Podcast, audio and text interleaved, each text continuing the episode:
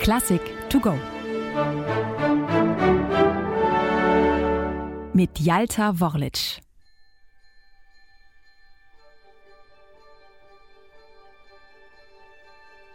Es braucht nur wenige Takte und man weiß sofort, dass es sich hierbei um Musik von John Adams handeln muss.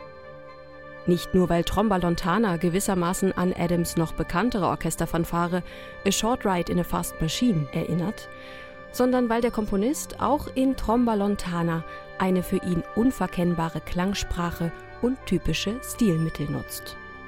So unterliegt auch diesem Stück ein durchgehender Grundpuls. Die gesamte Zeit über hört man ein leises Ticken gleich einem Uhrwerk.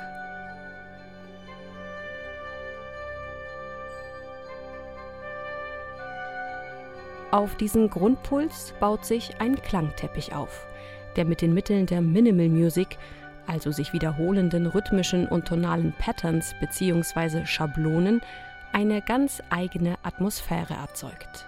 Irgendwie mystisch und geheimnisvoll.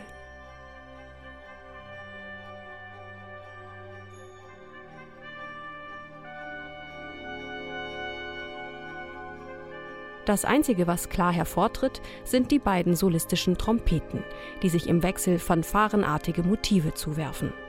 Tromba lontana bedeutet Ferntrompete.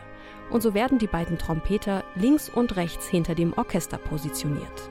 Auf diese Weise wird ein natürlicher Stereoeffekt erzeugt.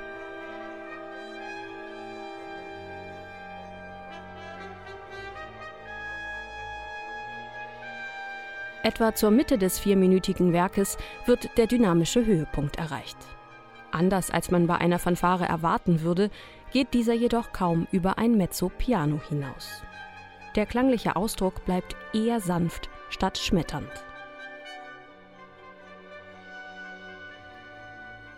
Mit seinem 1986 komponierten Tromba Lontana hat John Adams einen Gegenentwurf zur typischen Fanfare geschaffen und beweist, dass eine solche nicht immer laut und plakativ daherkommen muss, um Wirkung zu entfalten. Sie ist eine Hommage an die stilleren Wasser unter uns.